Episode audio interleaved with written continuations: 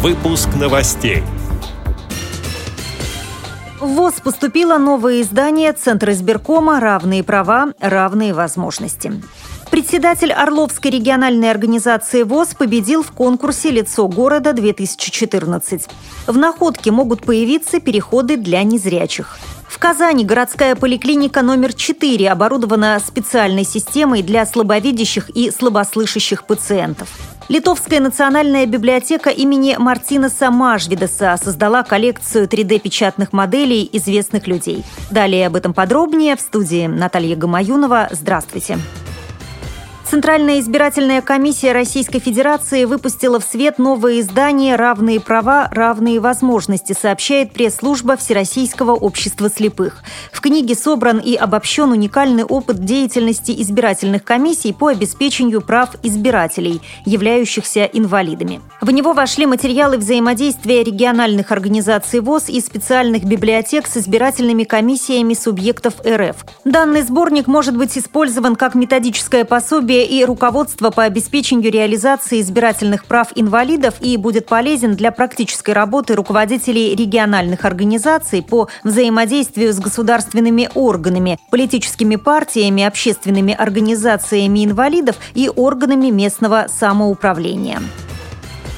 Председатель Орловской региональной организации ВОЗ Анна Юрочкина заняла первое место в конкурсе «Лицо города-2014» в номинации «За стремление к успехам в трудной жизненной ситуации». Для участия был снят небольшой фильм про жизнь и семью конкурсантки. Своими эмоциями Анна Павловна поделилась с редакцией «Радио ВОЗ». Про меня вдруг вспомнили, оценили в какой-то степени. Фильм так он маленький, но сделан емко, хорошо. Всю мою биографию рассказали, мой жизненный путь.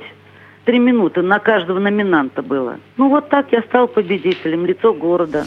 Победительнице вручили статуэтку «Хрустальный орел», денежную премию, диплом и букет цветов.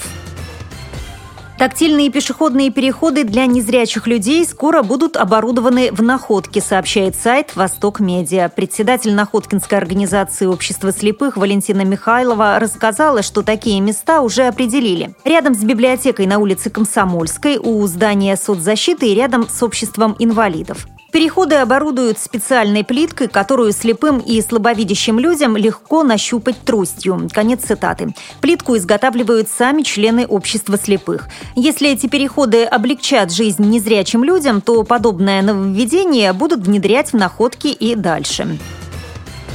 Казани городскую поликлинику номер 4 оборудовали системой электронной очереди со звуковым и визуальным оповещением пациента. Данная разработка предназначена для улучшения качества обслуживания слабовидящих и слабослышащих пациентов.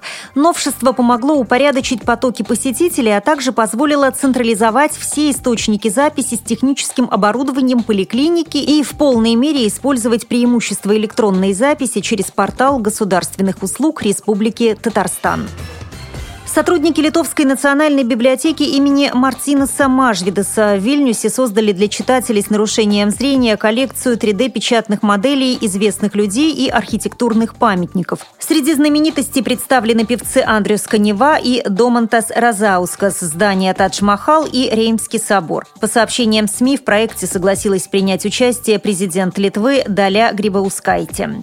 С этими и другими новостями вы можете познакомиться на сайте Радио ВОЗ. Мы будем рады рассказать о событиях в вашем регионе. Пишите нам по адресу новости собака. Всего доброго и до встречи.